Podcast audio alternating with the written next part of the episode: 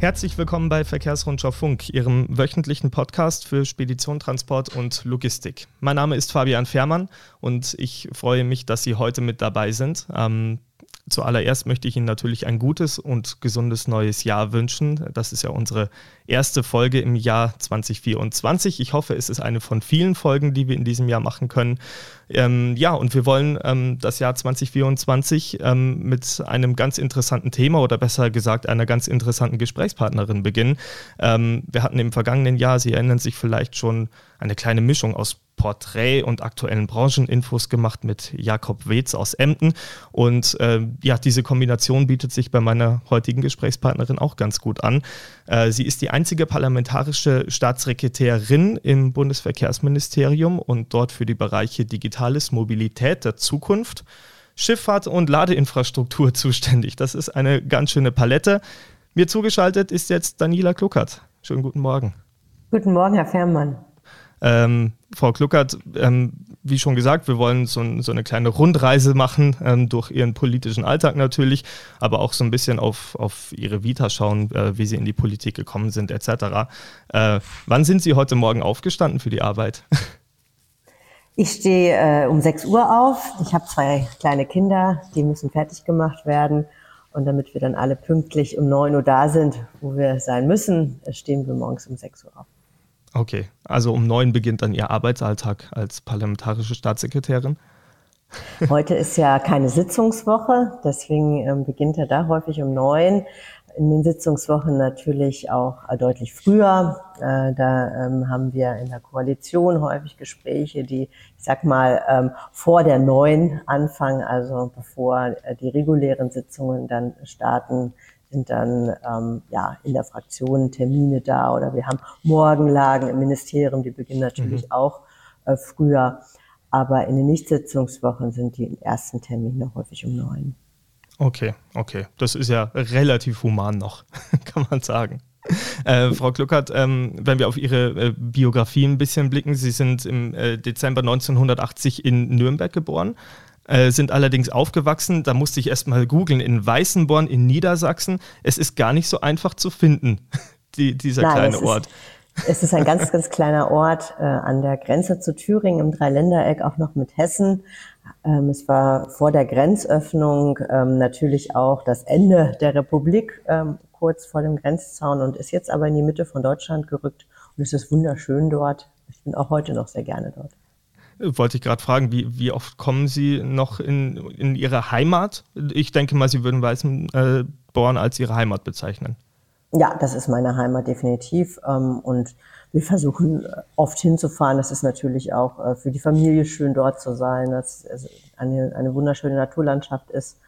Und ähm, ich reite sehr gerne dort und ähm, das ist einfach, ja, wir sind gerne, wir sind gerne dort sind natürlich zu den Familienfesten, aber auch ähm, hin und wieder außer der Reihe schaffen wir es hinzufahren. Mhm. Sie haben am 22. Dezember Geburtstag. Ähm, ich bin noch im Zeitrahmen, um Ihnen alles Gute nachträglich zu wünschen. Dankeschön, ähm, Dankeschön. Äh, wie, ist das toll oder nervig, so kurz vor Weihnachten Geburtstag zu haben? Die Frage stellt sich ja nicht. Ich hatte sie, ich habe sie auch nie als äh, als Frage empfunden, äh, sondern ähm, ich habe immer mich als Kind natürlich sehr auf meinen Geburtstag gefreut und das war da egal, ob das jetzt kurz vor Weihnachten ist oder nicht. Aber vielleicht eine kleine Geschichte. Ich sollte eigentlich ein Christkind werden, also am 24. geboren werden. Das ist dann sicherlich tatsächlich nicht so schön und deswegen bin ich ganz froh, dass es der 22. geworden ist. Ich bin, ich habe sehr gerne am 22. Dezember Geburtstag. Ich empfinde das nicht als Last oder dergleichen, sondern eigentlich ist es schön sogar, die meisten Leute da schon frei haben und man tatsächlich auch ein bisschen feiern kann. Eher als wenn man jetzt im Sommer an irgendeinem x-beliebigen Tag Geburtstag Geburtstag hätte. Das, das stimmt tatsächlich, ja. Ähm, Sie haben noch drei Geschwister, glaube ich. Ähm, haben Sie auf Ihrer oh, Sie sind gut informiert. Sie ja. sind gut informiert. ich, muss ja, ich muss ja wissen, mit wem ich spreche, Frau Kluckert. Nee, Sie haben drei Geschwister. drei Geschwister. Ich habe ähm, drei Geschwister. Und war, einen älteren Bruder mhm. und äh, einen jüngeren Bruder und eine jüngere Schwester. Und wir sind okay. vier. Das ist natürlich auch ein sehr großes Geschenk, so viele Geschwister zu haben. Ja, ähm, da sind sie dann, dann mittendrin und ich könnte mir vorstellen, so mit, mit drei Geschwistern ein, ein Abendessen damals äh, stelle ich mir sehr unterhaltsam vor bei Ihnen zu Hause. Ja, wir waren auch alle schon mal schon sehr politisch, äh, sind auch in unterschiedlichen politischen Richtungen äh, verort, zu verorten. Und äh, waren, bei uns wurde in der Familie immer sehr viel diskutiert, sehr viel über Politik gesprochen, sehr viel Zeitung gelesen. Ähm, und das war natürlich auch sehr unterhaltsam. Man muss aber dazu sagen, in der Ehrlichkeit, vier Geschwister sind meistens auch etwas weiter auseinander dann von den Alterszeiten. Das heißt, mein großer Bruder und meine kleine Schwester, das sind dann auch schon ein paar Jahre auseinander. Mhm. Und der eine schon vielleicht zum Studieren aus dem Haus ist, hat die andere gerade ähm, in, war in der Mittelschule oder in der Grundschule oder dergleichen. Das heißt, es sind nicht alle dann gleichzeitig 16 oder so, sondern die, ähm, die, die Altersunterschiede machen dann natürlich auch andere Interessen, führen dann ja. zu anderen Interessen. Kommt es dann auch heute noch zu, zu politischen Diskussionen un, unter Ihnen, wenn Sie sich, ich weiß nicht, an Weihnachten oder so sehen? Äh, ich meine, Ihre Geschwister werden jetzt nicht alle parlamentarische Staatssekretäre sein, denke ich mal. Ähm, kommt das noch vor oder lässt man Sie damit in Ruhe, damit Sie mal ein paar Tage im Jahr was anderes um die Ohren haben? Ich liebe ja Politik. Also ich mache das ja nicht als, also ich gehe ja nicht morgens hin und sage, oh nein, heute muss ich schon wieder Politik machen, sondern ich liebe Politik. Ich bin ein sehr von Grund auf politischer Mensch. Das gehört dazu, sonst wäre ich auch sicherlich nicht das, was ich jetzt bin. Insofern diskutiere ich auch gerne ähm, über Politik und gerade mit Menschen natürlich, die das nicht beruflich machen, sondern die das vielleicht auch aus einem anderen Blickwinkel sehen, ähm, ihre persönliche Geschichte mit reinbringen, ihre persönliche Lebenssituation, die Lebenssituation der Familie, aber auch dem beruflichen Umfeld. Und äh, das führt natürlich auch immer zu ganz guten Blickwinkeln. Insofern diskutieren wir sehr, sehr gerne über Politik. Äh, und es wird natürlich auch manchmal da auch äh, kontrovers. Ähm, aber das ist immer interessant. Mhm. Sie haben, ähm, bevor Sie in die Politik gegangen sind, äh, Volkswirtschaftslehre ähm, äh, studiert und das Ganze mit Diplom abgeschlossen. Wenn man in Ihre Vita schaut, Sie haben 2010 den Abschluss gemacht, aber bereits seit 2009 als wissenschaftliche Mitarbeiterin ähm, im Deutschen Bundestag mitgearbeitet. War das, wie, wie kam es dann dazu, dass Sie während des Studiums noch gesagt haben, das juckt mich jetzt? Naja, das war dann in den ganz Endzügen äh, der, äh, des Abschlusses. Also ich hatte ähm, damals in Würzburg ähm, äh, studiert, den Abschluss gemacht. Ich habe in Berlin angefangen zu studieren, habe da mein Grundstudium beendet, bin dann nach ähm, Würzburg hab, äh, gegangen und habe dort das Hauptstudium gemacht. Und das war dann in den Endzügen. Im Prinzip war das dann die, die Diplomarbeit war schon abgegeben äh, und so. Und das war dann noch vielleicht eine Prüfung oder so, die ich da noch machen musste. Es hatte sich 2009 mit dem Regierungswechsel natürlich Möglichkeiten ergeben. Und so wie das manchmal im Leben ist, äh, die Türen, die sind dann offen und dann geht man dann auch ganz schnell mal durch, weil man eben tolle Möglichkeiten dann hat. Damals war das bei dem finanzpolitischen Sprecher und äh, stellvertretenden Fraktionsvorsitzenden der FDP-Fraktion, dem Karl Ludwig Thiele, der hatte mir eine Stelle angeboten. Ich hatte vorher ein Praktikum gemacht. Äh, der hatte mir die Stelle angeboten und dann habe ich ja gesagt und das Studium war da faktisch schon zu Ende, aber der Abschluss war eben noch nicht formal ausgestellt. Mhm. Aber ihr, ihr politisches Interesse, sagen Sie, hat schon vorher angefangen. Vor diesem ja, Praktikum, denke ja. ich sogar schon, ne? Viel, viel, viel weiter vorher. Ich war, ähm, ich glaube, ich bin 2005 bei den Jungen Liberalen eingetreten ähm, in Berlin und bin dann auch sehr schnell Landesvorsitzende der Jungen Liberalen geworden, auch, bin dann auch in die FDP eingetreten und ähm, war dann auch engagiert, war bei den Jungen Liberalen. Als ich dann zurückgekommen bin, 2009 nach Berlin, bin ich dann auch engagiert, habe ich mich dann in der FDP auch engagiert. Dann war die Zeit bei den Jungen Liberalen vorbei. Das heißt, die, das war dem vorgeschaltet und so habe ich natürlich dann auch die Kontakte gehabt äh, in den Bundestag hinein, mhm. die dann am Ende zu der Stelle auch geführt haben. Das heißt, Sie haben mit 25 Jahren da die ersten Schritte in die Politik reingemacht. Ähm, wenn ich heute einem 25-Jährigen mir anschaue, also ist natürlich klar, kann man keinen Prototypen bilden, aber als ich 25 war, ähm, meine Freunde haben sich nicht so für Politik interessiert. Und ich glaube, es geht vielen so. Vielleicht in der heutigen Zeit noch mal ein bisschen anders. Man sieht ja, dass, dass sich viele junge Leute schon mit aktuellen Themen auseinandersetzen und auch bereit sind, da zu streiten und äh, dafür zu kämpfen. Ähm, aber was hat Sie damals bewogen? War das, war das Frustration über irgendeine aktuelle Situation? War das pures Interesse? Können Sie sich noch erinnern, wie das war? Ja, klar, das weiß ich noch. Also das war überhaupt keine Frustration, sondern äh, ich war, was hatte ich schon gesagt, ich war schon immer sehr politisch ähm, und dann kommt bei dem VWL-Studium, auch das VWL-Studium habe ich gewählt, weil es ein politisches Studium ist, äh, weil man eben die Grundlagen dafür lernt, wie eine Volkswirtschaft aufgebaut wird, wie Entscheidungen getroffen werden, damit Systeme gut funktionieren, damit sie zukunftsgerichtet sind. Das war mir schon immer sehr wichtig, deswegen habe ich auch dieses Studium gewählt und dann kam natürlich ähm, auch noch kam so ein gewisser Freiheitsdrang dazu, der äh, bei mir auch immer sehr ausgeprägt war, persönlich, dann mit dem Studium zusammen, auch in die wirtschaftliche Richtung.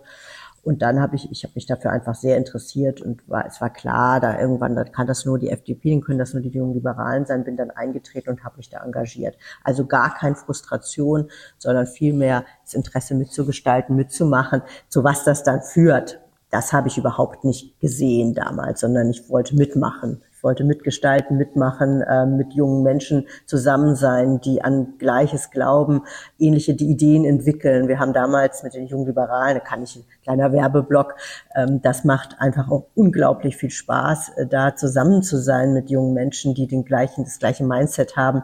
Es gibt immer so Wochenenden, an denen man sich austauscht, Seminare macht, ähm, über Themen diskutiert, Anträge schreibt das hat mich damals begeistert und das hat einfach sehr, sehr viel, sehr, sehr viel Spaß gemacht.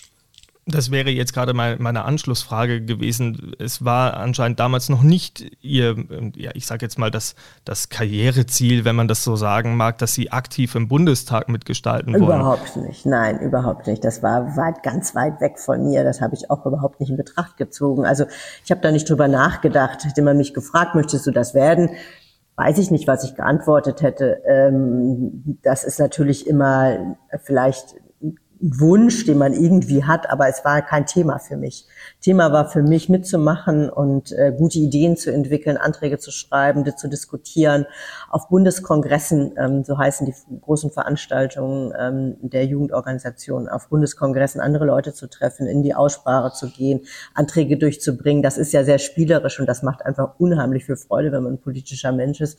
Und das haben wir damals sehr, sehr viel gemacht. Und ähm, das Interessante ist natürlich zu sehen, jede Generation äh, hat dann natürlich, bringt dann bestimmte Personen unter Persönlichkeiten hervor. Und äh, die, mit denen ich damals äh, im Kleinen Politik gemacht habe, sage ich mal, ähm, die sind natürlich auch heute teilweise noch aktiv.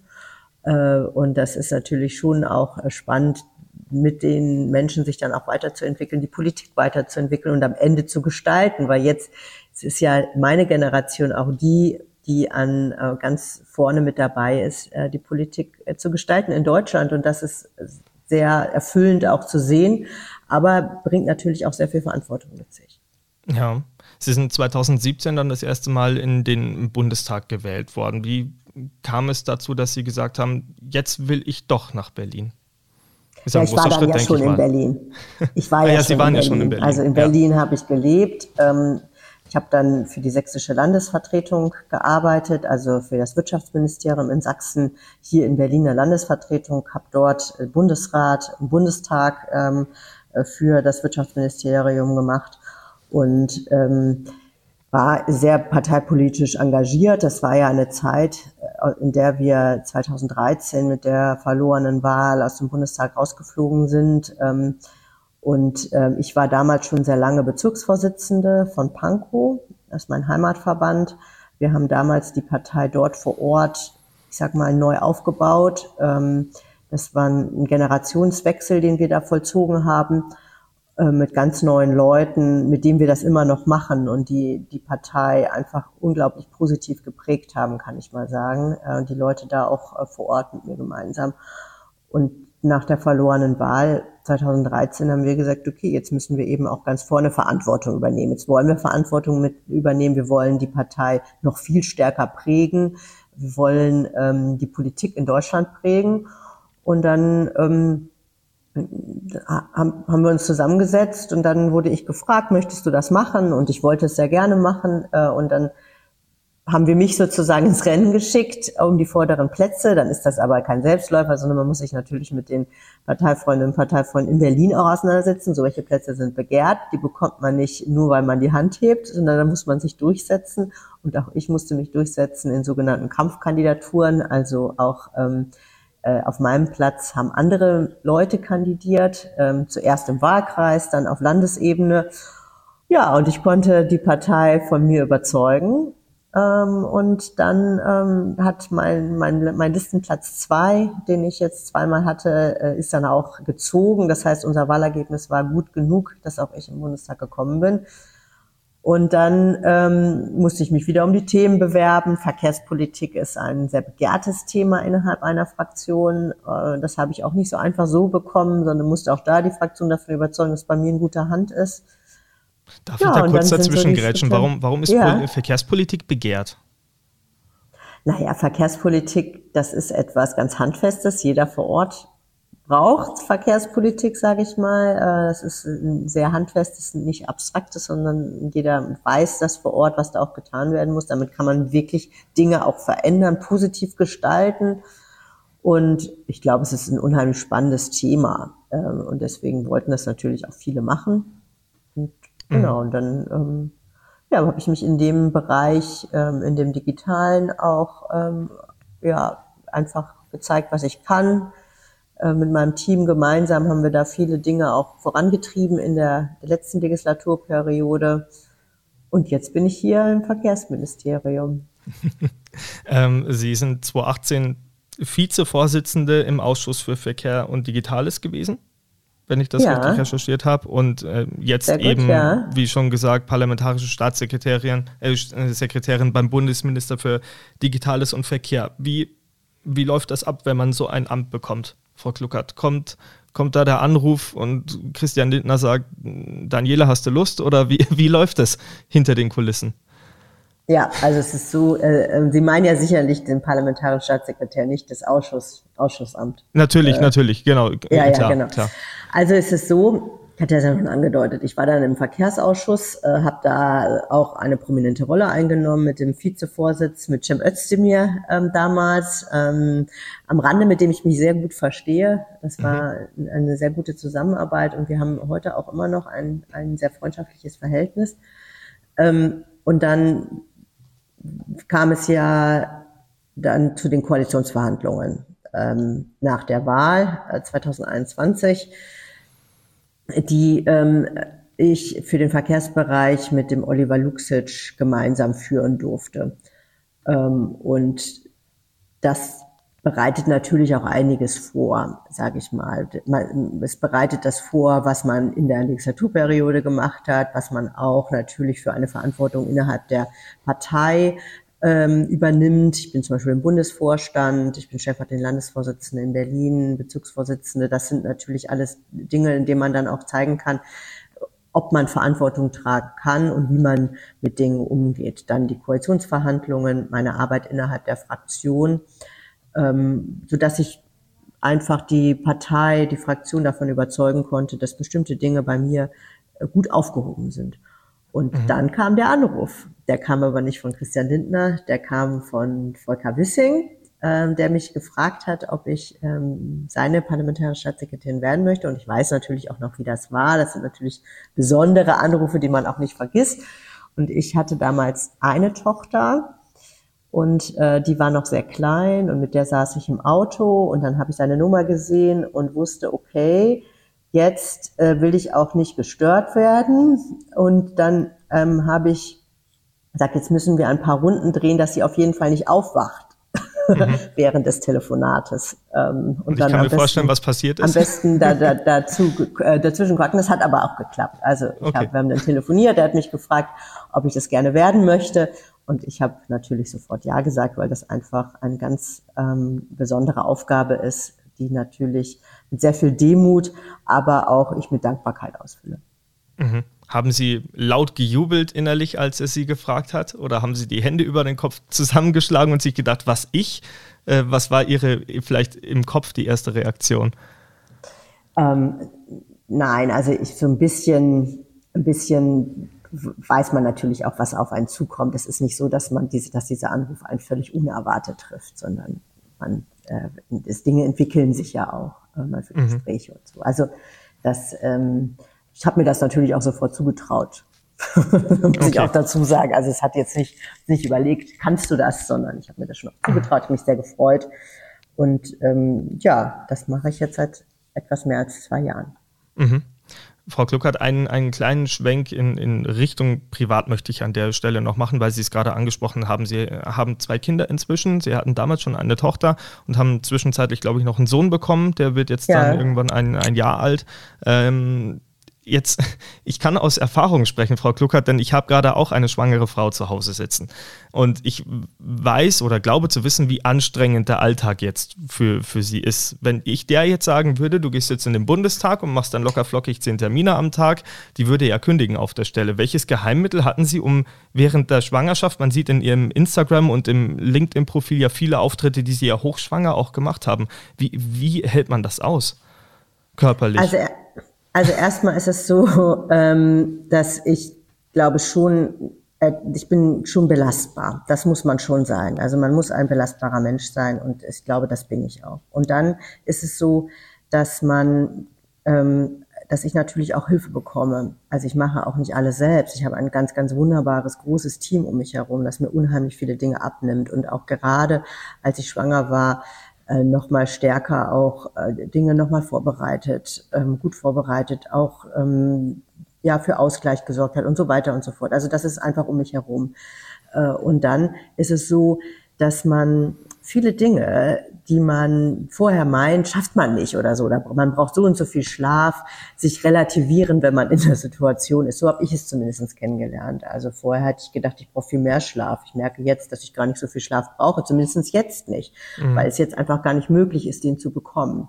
Ich könnte mir vorstellen, dass in anderen Lebensphasen ich wieder mehr Schlaf brauche. Aber derzeit ist das für mich okay so. Und ähm, dann haben wir natürlich auch Unterstützung bei der Kinderbetreuung und, und dergleichen einen wunderbaren Mann, äh, der die Aufgabe des Vaters genauso ernst nimmt äh, wie ich die der Mutter. Und dann ähm, klappt das. Mhm. Ja, und ich äh, kann einfach nur sagen, dass ich auch natürlich meine Arbeit sehr liebe. Und deswegen ist es natürlich auch immer schön, dann Dinge zu machen und man versucht Dinge möglich zu machen, auch wenn man, ich sage jetzt in dem Fall zum Beispiel hochschwanger war. Mhm. Hat nicht der Bundestag sogar eine eigene Kita? Ja, genau. Er hat einen eigenen ja. Kindergarten. Ähm, der ist vor allem für die Mitarbeiterinnen und Mitarbeiter ähm, der Verwaltung und der Abgeordneten da, aber man kann auch als Abgeordnete seine Kinder dorthin bringen. Das macht natürlich nur dann Sinn, wenn man wie ich auch in Berlin lebt mhm. Hm. und die Kinder okay. dort auch leben. Bei den meisten Kollegen ist es ja eher so, dass sie in den Wahlkreisen ganz woanders leben, was es noch komplizierter macht. Mhm, verstehe. Ähm, jetzt stelle ich mir trotzdem den Spagat zwischen ihrer Position, von der Sie gerade gesagt haben, die geht man auch mit ein bisschen Demut an, und Familie. Diesen Spagat, den stelle ich mir unglaublich schwierig vor. Gibt es manche Morgen da, an denen Sie aufstehen und sagen, nee, jetzt wäre mir eigentlich mehr nach, nach Zoo oder sowas? Also die Frage stellt sich bei mir nicht. Ich, das hm. ist es wirklich nicht, sondern man muss sehr gut vorbereitet sein. Man muss die Dinge sehr gut planen. Also zum Beispiel in den Sitzungswochen beginnen Dienstagmorgens die Morgen um 7 Uhr bei mir. Mhm. Ähm, das heißt, ich muss um 7 Uhr hier im Ministerium sein, weil wir die ersten Treffen mit der Koalitionsfraktion haben. Zuerst mit den Digitalpolitikern, dann mit den Verkehrspolitikern und umgekehrt. Und ähm, da muss man einfach sehr gut präpariert sein. Das heißt, man muss abends alles vorbereitet haben. Ähm, man muss selber ähm, sehr genau wissen, welche Sachen man mitzunehmen hat und so weiter. Und das bereitet man am besten abends vor. Dann haben wir natürlich ähm, für meinen kleinen Sohn auch extra Kinderbetreuung. Das ist ja logisch, anders geht das gar nicht. Der ist ja noch nicht im Kindergarten. Äh, meine Mutter hilft sehr viel mit. Ähm, die kommt dann her, die hat sich eine Bahncard 100 gekauft ähm, und kommt cool. angereist in den Sitzungswochen. Äh, und das muss man gut organisieren und dann funktioniert das auch. Mhm. Ich habe eine ja, also das, ich kann mich da gar nicht beschweren, sondern das äh, ist einfach, das muss man gut organisieren und die Unterstützung annehmen. Und in der Zeit, der, also in, in der Zeit der Mutter, des Mutterschutzes natürlich, das waren äh, vier Wochen vor der Geburt und sechs Wochen nach der Geburt, haben meine Kollegen mich natürlich auch vertreten. Da war ich ja dann auch gar nicht im Dienst. Mhm. Wenn, wenn äh, die letzte Frage in die Richtung, Frau Kluckert, einfach weil ich es nicht weiß, kann man in Ihrer Position nach Elternzeit fragen oder steht sowas von vornherein nicht zur Debatte? Nein, das steht nicht zur Debatte und das ist ja auch richtig so. Also man hat ja nicht, also man hat den Mutterschutz, das hatte ich ja mhm. gesagt, das sind sechs Wochen genau. vor der Geburt und acht Wochen nach der Geburt. In der Zeit muss man sich eben entweder auf die Geburt vorbereiten oder auch regenerieren und die Kinder brauchen einen natürlich auch in den ersten zwei Monaten ganz besonders. Ähm, und das ist dann auch medizinisch natürlich notwendig. Aber der Bürger hat ja auch das Recht und die Bürger haben das Recht, auch vertreten zu sein von den ähm, Volksvertretern, die sie gewählt haben. Insofern muss man danach auch wieder in Dienst und das ist auch richtig, weil die Politik mhm. hört ja nicht auf. Und ich kann das auch nicht delegieren. Ich kann ja auch nicht sagen, ich suche mir jetzt eine Vertretung aus, die das jetzt mal ein paar Monate für mich macht. Ähm, mhm. Sondern ähm, das muss man dann eben gut organisieren und das haben wir hinbekommen und das ist auch möglich. Mhm. Frau Kluckert, wir nutzen die restliche Zeit, um ähm, über ein paar politische Themen, aktuelle politische Themen zu sprechen. Ähm, vielleicht zum, zu Beginn, Ende des Jahres, Ende des vergangenen Jahres, hatte, haben ja die FDP-Mitglieder darüber abgestimmt, ob die äh, Koalition so erhalten bleiben soll oder nicht. Sie haben das auch öffentlich gemacht, sie haben mit Ja gestimmt und auch einige Gründe dafür geliefert. Ähm, war das, ich frage ganz frech, Frau Kluckert, war das wirklich Überzeugung oder Sorge um Ihren Job, den Sie verlieren könnten, dass Sie mit Ja gestimmt haben? Also wir befinden uns einer, in einer Situation in unserem Land, in der man um viele Dinge ernsthafte Sorgen haben kann. Und ich habe diese Sorgen. Also äh, wie sieht es aus mit der Zukunftsfähigkeit unseres Landes? Wie ist das mit den Energiepreisen? Wie sieht es aus mit dem Fachkräftemangel, mit dem Kräftemangel? Von Fachkräfte kann man ja gar nicht mehr sprechen, sondern wir haben, brauchen einfach Arbeitskräfte. Auf der anderen Seite haben wir in der Bildungs, ähm, in der Bildungslandschaft, in der in den, in, in, in den ganzen Einrichtungen schwierige Verhältnisse, die dazu führen, dass so viele junge Menschen ohne Perspektive sind. Das sind also wirklich eine mannigfaltige Probleme. Wir haben die Digitalisierung in keinster Weise gelöst in unserem Land. Und in einer solchen Situation dann mit dem Haushalt, ähm, den wir doch zu verabschieden haben, zu sagen, wir machen uns mal aus dem Staub und ähm, sagen einfach, die Verantwortung wollen wir nicht tragen, halte ich für grundlegend falsch. Also mhm. man muss schon seinen Job erledigen. Man kann sich nicht einfach aus dem Staub machen, nur weil an die Umfrageergebnisse nicht gefallen, sondern man muss seinen Job erledigen. Und als Partei, als ernstzunehmende Partei, muss man auch regieren können, sage ich mal. Also es ist ja geradezu ein, ein, ein, ein Hohn, wenn man sagt, ähm, wir wollen mit denen nicht regieren, wir wollen mit denen nicht regieren. Insofern halte ich das für grundlegend falsch und fand den Ansatz auch schon nicht richtig, den da die Parteifreundinnen und Parteifreunde gewählt haben. Insofern war das eine volle Überzeugung, da ähm, damit zu stimmen. Es war ja eine Umfrage im Prinzip. Ne? Es mhm. war jetzt keine Entscheidung, die die Partei treffen musste, sondern es war eine, eine Meinungsabfrage der Parteifreundinnen und Parteifreunde und Sicherlich ist es so, dass das der eine oder andere kritisch sieht, in welcher Konstellation wir uns da befinden. Aber das ist halt kein Wunschkonzert, sondern ähm, wenn wir uns erinnern, wie 2021 die Wahlergebnisse ausgefallen sind, in welcher Verfassung auch die CDU war, die ähm, auch dazu geführt hat, dass Jamaika zum Beispiel gar nicht möglich war. Mhm. Ähm, weil äh, die CDU in sich selbst so zerstritten war, zerstritten ist, ähm, dass es nicht möglich war, ist das die logische Konsequenz, dass wir jetzt regieren und dass wir das ordentlich machen. Aber war das nicht vorherzusehen, dass es, dass es in der, innerhalb der Ampel auch solch eine Zerstrittenheit geben wird? Weil so erlebt man das draußen. Die, also ich, ich glaube nicht, dass die Ampel Friede vor der Eierkuchen ist. Auf gar keinen Fall. Wir sind drei sehr, sehr unterschiedliche Parteien. Ähm, wir sind drei sehr unterschiedliche Parteien, ähm, die ganz unterschiedliche Programme, die unterschiedliche Historien haben. Und das ist ein das ist ein herausforderndes Regieren, anders kann man das nicht nennen. In einigen Bereichen geht es mit den einen leichter, in anderen, bei den anderen leichter. Insgesamt aber müssen wir vorankommen. Das schulden wir unserem Land. Also es kann ja nicht so bleiben, wie es ist, sage ich mal. Also die Infrastruktur ist in weiten Teilen in Deutschland in einem desolaten Zustand. Die Bahn ist in einem desolaten Zustand. Wir haben bei der Digitalisierung überhaupt nicht den Standard erreicht, den wir erreichen müssen, weder in der Infrastruktur noch, sage ich mal, in der Verwaltung und diesen ganzen Themen. Diese Themen müssen angepackt werden. Und halt diese Zukunftskoalition, die wir gerne sein möchten, die ähm, ist gestartet und dann kam noch der Ukraine-Krieg.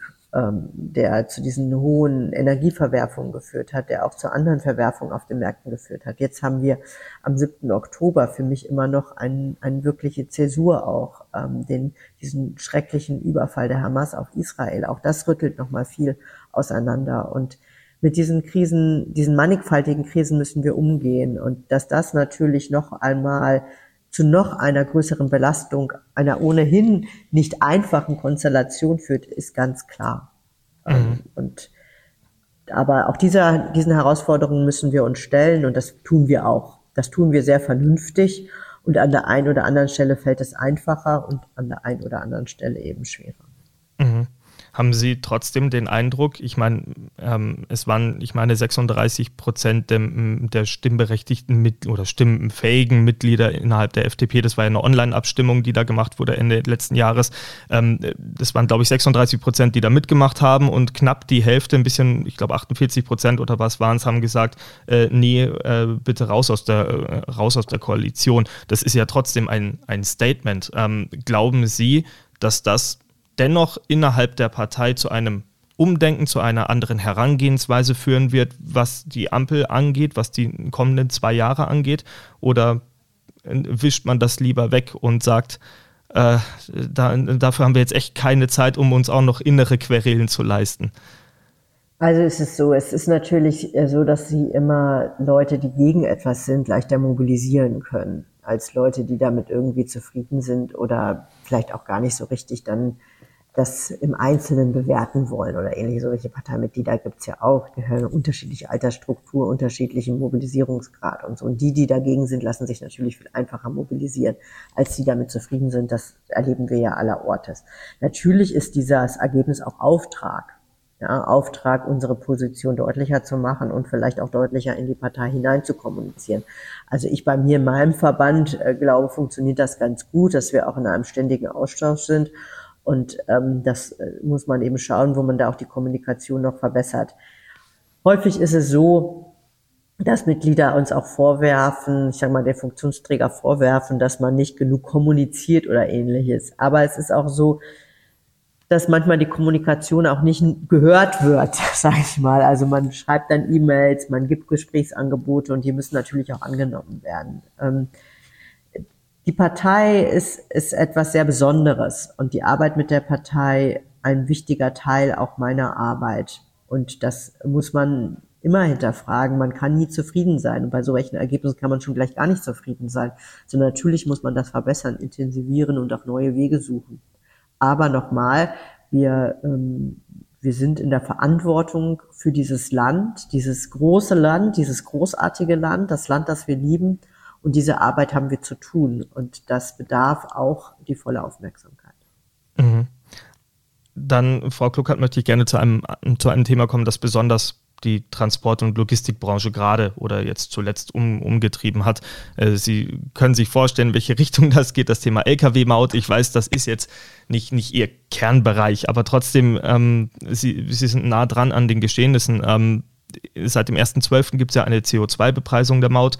Das wussten wir, dass das kommt. Das war ja auch im Koalitionsvertrag so festgeschrieben und bis April, glaube ich, hätte es ja ohnehin passieren müssen. Jetzt hat diese Thematik innerhalb der Branche doch für ganz schön Unmut gesorgt, vor allem wegen der Höhe der CO2-Bepreisung und dem Zeitpunkt, der da gewählt worden ist. Ähm, ja, ähm, warum haben Sie den Eindruck, gab es da so wenig Spielraum? Warum konnte man nicht sagen, wir gehen mit einem kleineren CO2-Preis rein, wie es einige Nachbarländer gemacht haben. Warum muss es unbedingt der erste Zwölfte sein?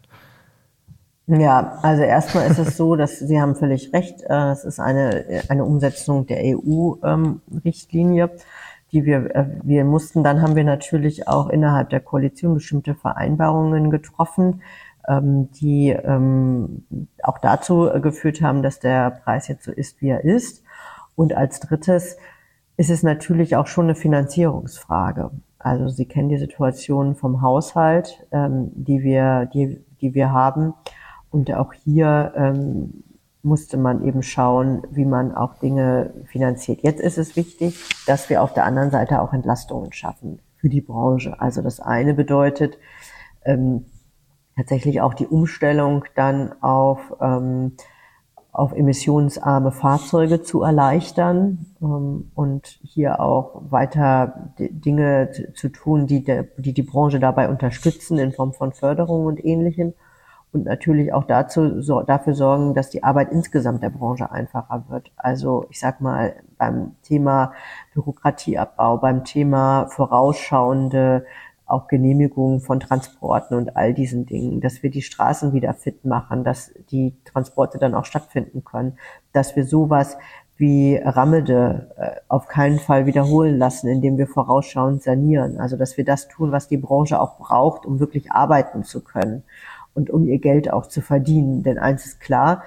Geld kann nur dann ausgegeben werden, wenn es auch vorher verdient wird und dafür müssen die Rahmenbedingungen stimmen. Und an dem müssen wir jetzt dringend arbeiten. Das Arbeiten machen wir aber auch schon die ganze Zeit. Also Volker Wissing hat ja das ganze Brückenthema ähm, als seins auch, auch genommen, hat dafür gesorgt, dass wir jetzt wirklich einen Hochlauf bekommen bei der Brückensanierung.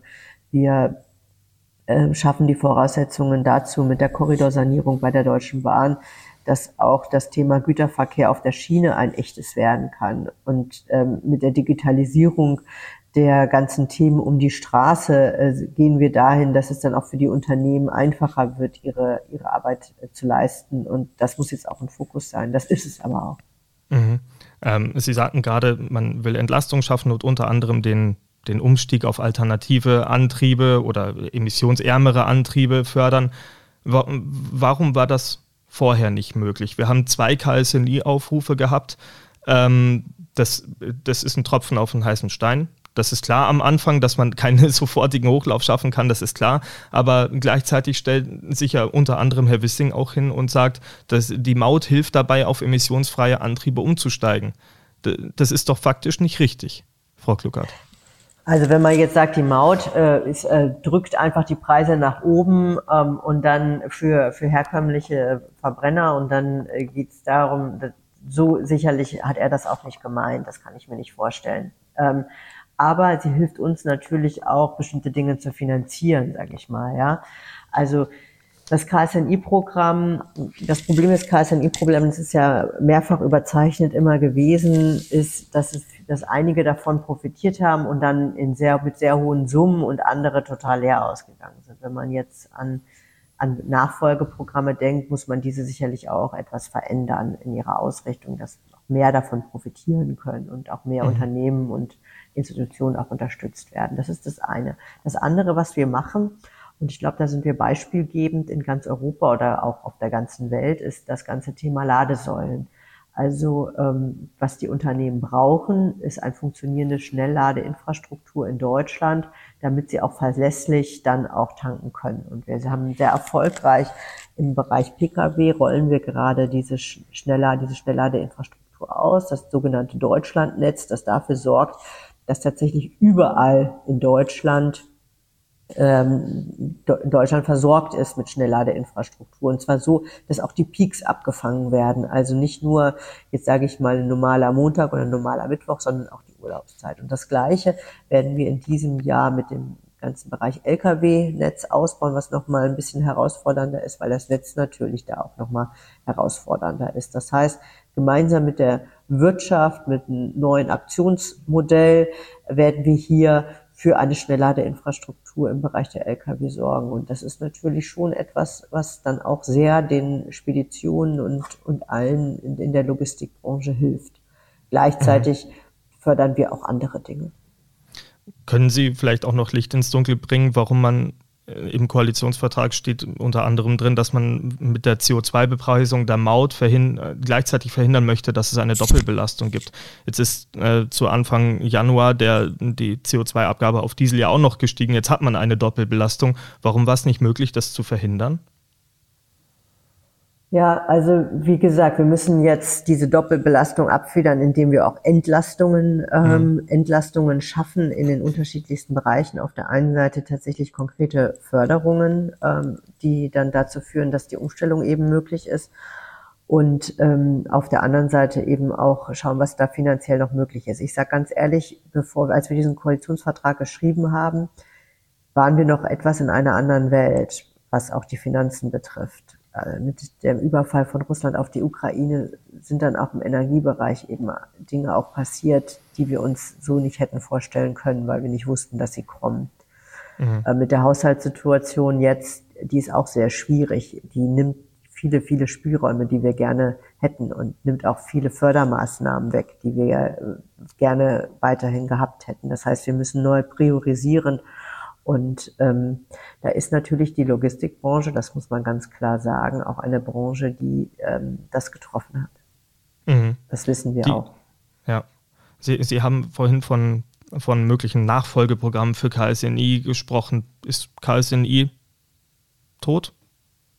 Na, also bis jetzt ist noch nichts tot. Äh, wir haben ähm, also KSNI, nein, ich habe nicht, also so, so, so, wollte so hatte ich es verstanden zumindest. Nein, nein, so wollte okay. ich es nicht verstanden haben. Ich hatte, ich wollte eher andeuten, dass man schauen müsste bei Nachfolgeprogrammen, dass man die breiter streut. Also, okay. dass man mehr, mehr Unternehmen die Möglichkeit gibt, von diesem Programm zu partizipieren. Im Moment war es ja so, ich habe diese Förderbescheide sehr oft auch selbst übergeben, das waren sehr hohe Förderbescheide für wenige Unternehmen. Und ich würde mir wünschen, dass wenn wir Nachfolgeprogramme machen, dass wir da eher in die Breite gehen. Also dass wir vielleicht mit etwas niedrigeren Fördersätzen dafür aber mehr Unternehmen auch äh, unterstützen können. Mhm. Arbeiten Sie da gerade dran oder ich frage jetzt ganz frech vorne ja. raus, kann man 2024 damit rechnen, dass es eine Art Förderprogramm für alternative Antriebe geben wird, wie auch immer es heißt hinterher? Also wir müssen erstmal schauen, wie der Haushalt abge abgebildet ist. Es ist im Moment einfach gar nicht, das ist unseriös, wenn ich jetzt irgendwelche Versprechungen machen würde oder irgendwelche Aussagen tätigen würde. Der Haushalt ist gerade noch im Fluss, der wird jetzt aber in diesem Monat beschlossen und danach werden wir, äh, werden wir die weiteren, weit, weiteren Sachen dann auch bekannt geben. Mhm. Wir haben schon natürlich sehr, sehr viele Dinge in diesem ähm, Transformationsfonds gehabt. Die, also das BMDV hat hätte massiv davon profitiert, ähm, ähm, von, von dem Geld, das in dem mhm. Fonds war, das jetzt nicht mehr da ist, sage ich mal. Insofern sind dann auch viel, natürlich viele Dinge, die, die wir gedacht hatten, dass sie finanziert sind, nicht mehr finanziert. Mhm. Jetzt ist äh, das Thema Ladeinfrastruktur ein, Verzeihung, ein Thema, das, das Ihnen ja besonders zugeschrieben worden ist, Frau Kluckert. Äh, wir hatten im vergangenen Jahr mit Johannes Pallasch, dem Sprecher der Nationalen Leitstelle Ladeinfrastrukturen, auch ein Interview geführt, um einfach mal so ein bisschen darzulegen, wie es so aussieht in Deutschland für, für schwere Lkw, was MCS-Laden und so weiter angeht. Und er sprach damals davon, dass man jetzt schon ein bisschen der Welle hinterher schwimme und schauen müsste, dass man aufholt. Ähm, wie groß würden Sie diese Lücke einschätzen oder andersrum gefragt, wie stellen Sie sich den Aufbau von Ladeinfrastruktur für Lkw vor? Also, ich weiß gar nicht, ob Herr Pallasch das so gesagt hat. Ich würde es so nicht so. Er hat es mir sogar so, so freigegeben. Ah, so freigegeben. Alles klar. Also ich würde es so sagen. Ähm, viele Dinge, die man am Anfang glaubt, bei den Lücken sind oder ähnliches, die stellen sich dann am Ende gar nicht so sehr dar, weil die Unternehmen da auch sehr findig sind. Also es ist zum Beispiel so, dass sich ähm, Unternehmen zusammengetan haben in der Logistikbranche und dann jeweils auf ihren Ladehöfen, auf ihren äh, Betriebshöfen auch anderen ähm, Unternehmen es möglich machen, dass dort geladen wird und so auch ein ganz gutes Netz in Deutschland schon entstanden ist. Viele Unternehmen setzen auch äh, E-LKWs in den Gebieten ein, in denen sie gar nicht fremdladen müssen, sondern indem sie sozusagen Auslieferungen machen, die dann dazu führen, dass sie tatsächlich auf ihren Höfen jeweils laden und gar nicht irgendwo anders laden müssen, weil das ist für sie natürlich auch am günstigsten, also am wirtschaftlich attraktivsten. Aber es gibt auch den äh, Verkehr, der weite Strecken ähm, äh, zurücklegt und der unbedingt woanders auch laden muss. Und das hatte ich ja schon gesagt. Dafür bauen wir jetzt Initialnetz, ein Initialnetz aus, ein Deutschlandnetz im Bereich des LKWs. Das wird in diesem Jahr ausgeschrieben und dann eben auch äh, gebaut. Äh, grundsätzlich ist es natürlich so, dass die Wirtschaft selbst, ähm, die Energiewirtschaft, die Tankwirtschaft am Ende selbst für so ein flächendeckendes allumfassendes Netz sorgen wird und sorgen muss. Aber wir sehen eben unsere Aufgabe als BMDV darin, in so ein Initialnetz, ein Schnellladenetz zu entwickeln und auch die finanziellen Ressourcen dafür freizugeben. Und das machen wir. Dafür wird das Geld auch mhm. auf jeden Fall da sein. Das haben wir schon sichergestellt. Mhm. Frau Gluckert, ich schaue auf die Uhr. Wir haben äh, unsere Zeit fast schon erreicht. Ich weiß, dass Sie zum nächsten Termin müssen. Wir zeichnen übrigens am Dienstag auf. Sie hatten es vorhin schon gesagt. Äh, veröffentlichen werden wir ja am Donnerstag erst, nur dass man das gesagt hat. Ähm, nachdem die Zeit jetzt quasi vorüber ist, Frau Gluckert, eine, eine letzte Frage, die dieses Thema komplett ausklammert, und, sondern eher nochmal auf Ihre Politikkarriere bis jetzt abspielt. Sie haben jetzt ja wirklich ein, ein, doch ein, gerade in den letzten Jahren eine recht steile Karriere hingelegt.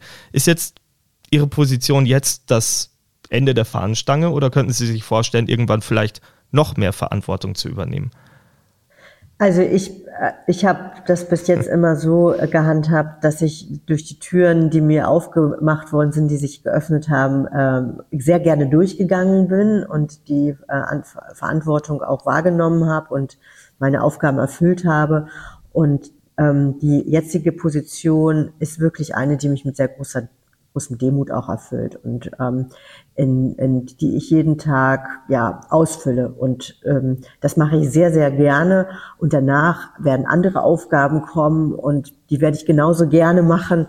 Und ich bin aber jetzt gerade wirklich damit beschäftigt, ähm, die Sachen zu tun, äh, die ich tun muss. Dazu gehört zum Beispiel die Koalitionsabsprachen, die Partner zusammenzubringen, unsere Positionen auch ähm, zu sichern. Und hier die, die Digitalpolitik, Verkehrspolitik voranzutreiben. Und das füllt mich gerade aus, aber das mache ich auch sehr, sehr gerne. Und auf, äh, bei dieser Aufgabe und auf diesem Weg möchte ich Sie nicht länger aufhalten, Frau Kluckert. Ich danke Ihnen ganz herzlich, äh, dass Sie sich eine Dreiviertelstunde Zeit genommen haben, ähm, um aus Ihrem Leben und auch aus dem politischen Alltag in Berlin zu berichten ähm, und wünsche Ihnen jetzt vorerst nochmal ein, ein gutes und gesundes neues Jahr. Herzlichen Dank, das wünsche ich Ihnen auch und vielen Dank für das Gespräch.